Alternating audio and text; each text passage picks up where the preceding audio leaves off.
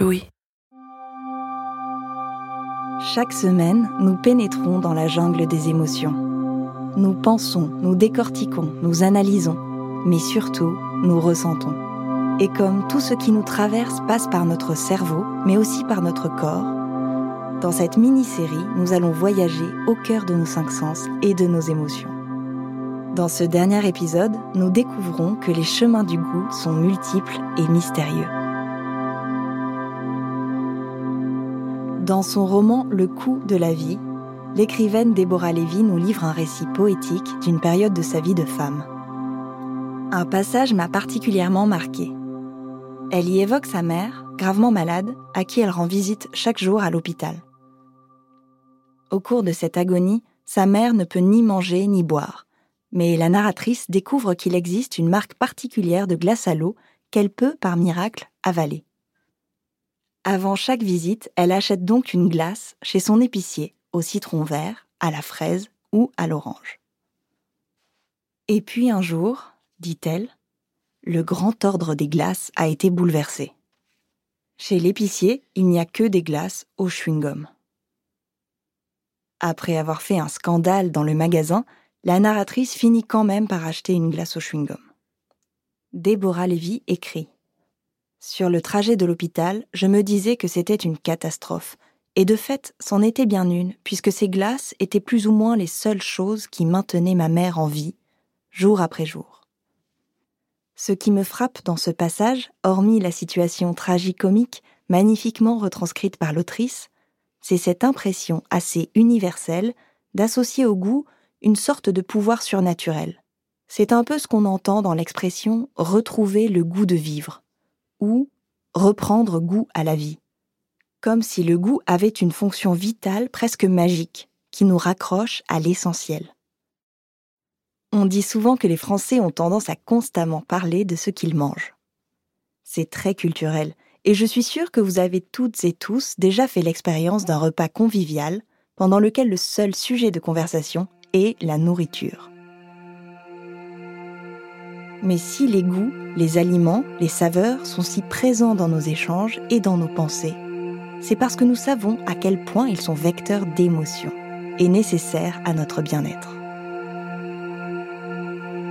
Comment les émotions les plus intimes naissent-elles avec l'expérience gustative? Y a-t-il plusieurs façons de goûter? Quel impact ce sens a-t-il sur nos émotions? Je suis Brune Bottero, bienvenue dans Émotions.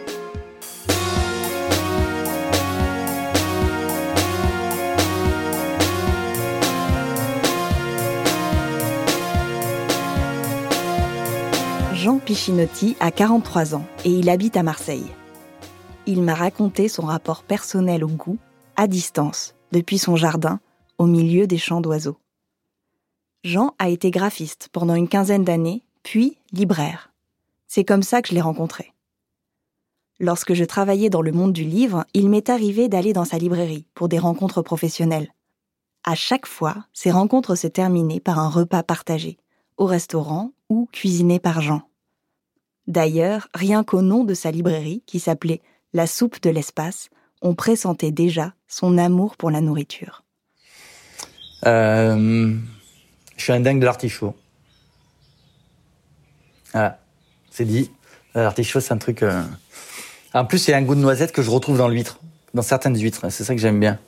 L'artichaut, c'est un truc que je pourrais en manger toute l'année, vraiment. Et, j'aime bien.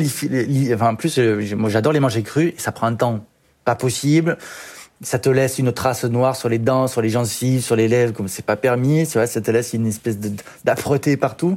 Mais j'ai, mais j'ai, mais j'ai un truc, j'adore ça, voilà, j'adore prendre le temps de le manger, c'est presque une cérémonie. Donc c'est, tu me dis comment manger des artichauts, je dis c'est bon, banco, on y va, quoi.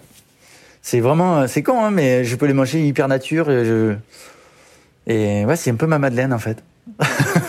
Il y a quelques mois, Jean a pris un grand virage professionnel et a ouvert un restaurant et bar à huîtres à Marseille. Ça s'appelle Les Amateurs. Je pense que l'idée d'ouvrir un restaurant, c'est vraiment venu de l'envie d'ouvrir quelque chose enfin, qui, qui, est vraiment relatif au lien social. C'est-à-dire que j'avais envie d'un lieu qui fédère les gens. La question gustative, c'était évidemment quelque chose de très important, d'assez primordial, mais c'est quelque chose qui est venu plutôt après.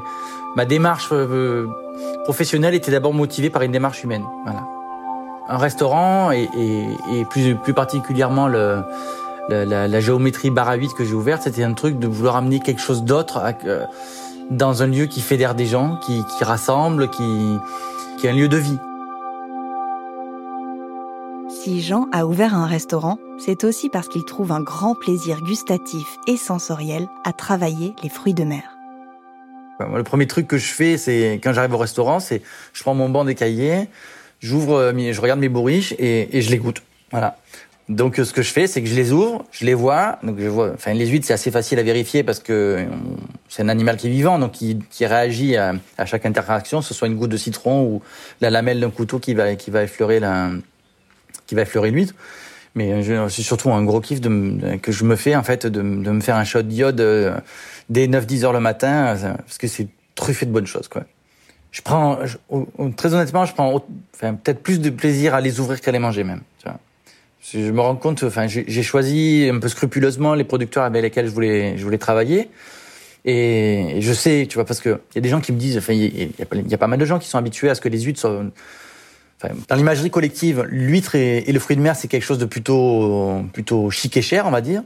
Et, mais pas pour les, les personnes de, des anciennes générations, pour qui, au contraire, les huîtres, les moules, les choses comme ça, les oursins, c'est les trucs qu'ils trouvaient sur le bord de, les bords de mer et qui coûtaient vraiment pas, pas, pas très cher. Et c'est, je crois que c'est ça qui me plaît le plus en fait quand j'ai, quand, quand je mets mon tablier et que, que je m'apprête à en ouvrir quoi. Qu'on aime ou pas les fruits de mer, force est de constater que ce sont des aliments tout à fait uniques et étranges. Leur aspect visuel, leur texture, l'iode qui s'en dégage, leur culture. Donc là, j'avais que des oursins de Galice, mais ils sont tellement chargés que du coup, on a vraiment cette possibilité de voir là. Et en fait, il y a tellement de nuances de coups de, de orange, de, de, de, de forme, de, circonvolution, de, piquant, que c'est assez enivrant. On n'a jamais l'impression de travailler les mêmes produits. Pourtant, c'est toujours la même euh, la même espèce qu'on travaille, quoi. Pour les huîtres, c'est un peu pareil. Les celles qui, il y a des huîtres que je, tu vois que je trouve absolument mais mais splendides et vraiment, presque que j'admire parce que je trouve assez dingue que la nature soit capable de faire des choses aussi belles. Et euh, bon, pour le coup, je vais je vais avoir je vais je vais parler de sensations qui sont assez adultes parce que il y en a des huîtres quand je les ouvre, ou même certains oursins quand je les ouvre. Enfin, il y a un truc quand même, je trouve hyper sexuel en fait. Voilà, c'est euh, il y a des il y a des formes quand on quand ouvre les quand j'ouvre les spéciales de la maison G. Euh, suivant comment je l'ouvre, en fait, j'arrive vraiment à décoller la partie du dessus qui vient se recoller sur les sur la chair inférieure et c'est ouais, c'est c'est sexuel mais je trouve ça très beau en fait. Voilà, c'est sexuel au sens où ça ça rappelle beaucoup euh, certaines parties euh, anatomiques féminines, mais euh, mais mais c'est c'est joli, c'est délicat, c'est c'est je veux pas rapprocher du tout, faire des, rapprochements maladroits entre les fruits de mer et mais il y a, y a peut-être un peu de ça quand même. Vous avez remarqué quand Jean parle de son goût, il évoque tout de suite des images, des couleurs, des gestes. Quand je, quand j'étais gamin, que je voyais, que je voyais ma mère cuisiner, que j'entendais ma sœur qui disait ça sent bon, euh, je comprenais qu'elle dit ça sent bon. Je, comprenais que les gens aient ce sens-là. Et, et, moi, je disais tout le temps, ça a l'air bon. Et je pense que les gens n'ont jamais, ma mère, par exemple, elle a jamais fait gaffe au fait que je dise ça. Mes parents se sont rendus compte très tardivement que j'étais, que j'avais pas de droit. Moi, je m'en suis rendu compte très tôt quand j'ai regardé le texte avril. Euh, pourquoi? Parce qu'en fait, c'est ce que j'adore dans les textes avril, au-delà du gag, toutes les 3-4 secondes, je pense que c'est vraiment un truc, c'est genre 3-4 secondes, vraiment les gags dans les textes avril, c'est un truc de dingue. Et euh, ce que j'aimais beaucoup, c'était quand le loup, par exemple, il était embarqué par les volutes de fumée dans la cuisine, et je voyais ça, je me dis mais qu'est-ce qu'il fait quoi? Euh, je voyais un truc surnaturel et j'ai mis longtemps à comprendre parce que les Tex quand euh, quand tu la regardes quand t'as 3 4 ans tu, tu rigoles parce que c'est un gag mais il y y avait un, événement un peu surnaturel quoi. Je me disais mais, qu'est-ce que c'est qu'est-ce qu'il fait pourquoi il vole? Et c'est voilà ça résume un peu euh, un peu l'état de, de de, pas, forcément d'incompréhension mais de, de ni de solitude mais le truc je me dis bon bah en fait moi c'est pas ça quoi voilà, moi je pourrais jamais vivre un truc pareil, même dans les dans, mes rêves les plus dingues, ça ça arrivera pas. Jean est anosmique. Ça signifie qu'il n'a pas d'odorat, qu'il ne sent aucune odeur. Il est né comme ça. Il me raconte que lorsqu'il l'annonce, beaucoup de gens lui disent qu'il a de la chance car il ne sent pas les mauvaises odeurs, ce qui a le don de beaucoup l'énerver. Car bien évidemment, c'est un peu plus subtil que ça. Effectivement, l'odorat et le goût sont deux sens profondément liés. L'anosmie implique donc un goût modifié, car on ne peut pas associer à ce qu'on mange l'odeur qui l'accompagne. En revanche, l'absence d'odorat ne signifie pas l'absence de goût. Le sucré et le salé se distinguent très nettement, de même que les textures et les particularités gustatives telles que l'iode, par exemple. À mon égard, je ne sais pas ce que ça change, parce que je te dis, je je sais pas ce qui me manque. Alors il y a beaucoup de gens qui, enfin beaucoup de gens, ma mère surtout, qui me dit tout assez, souvent, mon Dieu, mais tu es sûr tu voudrais pas faire quelque chose pour voir si tu peux pas essayer de la retrouver, euh, enfin de la recouvrir? J'ai dit mais non, non, j'ai pas envie parce qu'imagine qu'un jour je la reperde. Enfin c'est terrible quoi. J'ai absolument pas envie de ça. Je, sais que, enfin, voilà, j'ai quand même cette espèce de forme de complexe parce que, enfin, le goût est là et, tout le système de, rétro-olfaction ne, ne, fait pas du tout partie de mon écosystème. Tout, toutes les saveurs euh, olfactives que les gens peuvent avoir et qui vont déployer en fait euh, les saveurs gustatives derrière, l'interaction qu'il va y avoir entre elles, tout ça je l'ai pas.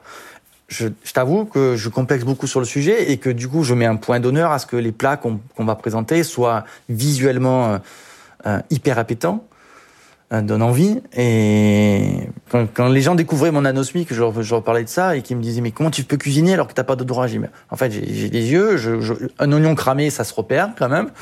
Il je, y a des choses qu'on voit, voilà. Et enfin, je dis ça parce que c'est important parce que dans la quand on cuisine, enfin l'odeur est quelque chose d'hyper suggestif quoi. C'est que euh, en plus, dans les circonstances actuelles, on, fait de la restauration midi, du midi, on fait des plats emportés. Je bosse avec un chef qui, a fait une, haute, une, école de haute, gastro, euh, haute, euh, haute, gastronomie, qui a bossé avec quelqu'un de triplement étoilé, qui, a connu les brigades, qui, qui a une exigence culinaire qui est très très forte. Et dans la présentation, euh, c'est le seul moyen, le seul, levier qu'on a en fait. C'est-à-dire que les gens ne sont pas là, euh, ils peuvent pas rentrer dans le restaurant, donc on a mis le paquet. Et c'était aussi ce qui me plaisait de pouvoir présenter des produits. Enfin, quand je prends les plats en photo, j'ai un plaisir immense à les prendre en photo parce que je, enfin, au-delà du fait que, que que ça soit visuellement magnifique, je sais que c'est délicieux. Ce qui me plaît le plus, en fait, en plus là-dedans, c'est que quand je cuisine, je suis obligé de cuisiner un peu à l'instinct parce que n'ayant pas de comment dire n'ayant pas de base déjà professionnelle et n'ayant pas de base euh, olfactive pour m'aiguiller là-dedans, j'y vais à l'instinct. Euh, j'ai la mémoire des choses, je, sais ce que goûte euh, beaucoup d'épices, mais j'y vais vraiment beaucoup à l'instinct. Je j'ai pas la prétention de dire que j'ai d'autres sens qui sont développés, qui sont plus développés parce que ça, voudrait dire qu'en gros j'ai une espèce de, de, sursens, tu vois, qui sont qui sont plus développés que d'autres personnes. Mais mais je sais, je, sais par définition que j'ai que l'anosmie m'a poussé en fait malgré moi ou volontairement ou inconsciemment, j'en sais rien, tu vois, mais à, développer ça, à développer d'autres sens. Enfin, moi, je pense que le, sens chez moi qui est le plus développé, c'est plutôt, c'est plutôt Louis, parce que depuis gamin, je, je crois que je t'en avais parlé, que j'enregistrais des sons, il y a un truc, il y a un truc assez organique là-dedans, quoi. Ça me fascine, en fait. C'est les, voix des gens. Je suis hyper, hyper perméable aux, voix des gens et je les, je les retiens tout le temps. Si les saveurs et les odeurs sont profondément liées, l'histoire de Jean nous prouve que le goût est un sens qui se cultive et se travaille. Parfois, plus que la saveur même d'un plat, ce qui va nous marquer, ce sera ses nuances de couleur, la sonorité de son nom, le plaisir qu'on a eu à le préparer, ou le rire de la personne avec laquelle on le déguste. Chacun de nos cinq sens est imbriqué avec les autres, car notre corps tout entier, de par sa capacité à sentir et ressentir, transforme les expériences en émotions.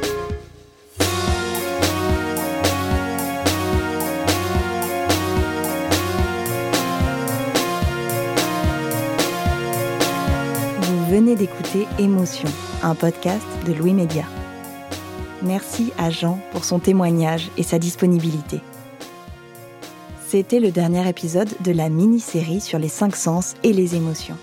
Si vous n'avez pas écouté les autres, je vous conseille de les découvrir pour mieux comprendre comment les odeurs peuvent nous rendre nostalgiques, comment une œuvre d'art peut faire pleurer, comment la musique peut raconter une histoire, ou pourquoi nous avons besoin d'être touchés. Maude Benakcha est la chargée de production d'émotions. Cet épisode a été réalisé par Marine Kéméré, mixé par Jean-Baptiste Aubonnet, qui a également fait la prise de son, et Nicolas de Gélis a composé le générique d'émotion. La composition musicale a été créée par Marine Kéméré et Nicolas Vert. Ce podcast est également rendu possible grâce à Maureen Wilson, responsable éditoriale, Marion Girard, responsable de production, Mélissa Bounois, directrice des productions, et Charlotte Pudlowski, directrice éditoriale. Émotion, c'est un lundi sur deux, là où vous aimez écouter vos podcasts. Apple Podcast, Google Podcast, SoundCloud ou Spotify. Vous pouvez nous laisser des étoiles, des commentaires et surtout en parler autour de vous. Et si vous voulez partager vos histoires, n'hésitez pas à nous écrire à hello at louismedia.com. Nous vous lirons et nous vous répondrons. Si cet épisode vous a mis en appétit et que vous vous interrogez sur le lien entre vos habitudes alimentaires et vos émotions, je vous conseille d'écouter ou de réécouter Est-ce grave de manger ses émotions? L'épisode réalisé par Cyrielle Bedu et Lauriane Meulière. Et puis, il y a aussi tous nos autres podcasts Travail en cours, Passage, Injustice, Fracas, Une autre histoire, Entre ou le Book Club. Bonne écoute et à bientôt.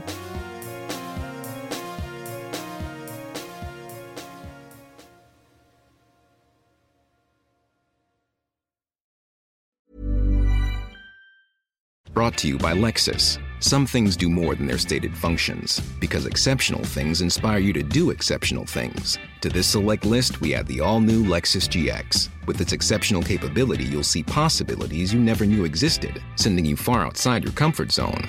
But as much as the GX challenges you, it also spoils you. Its intuitive technology and luxurious features mean that wherever you go, you'll never go without. Live up to it. The all new Lexus GX.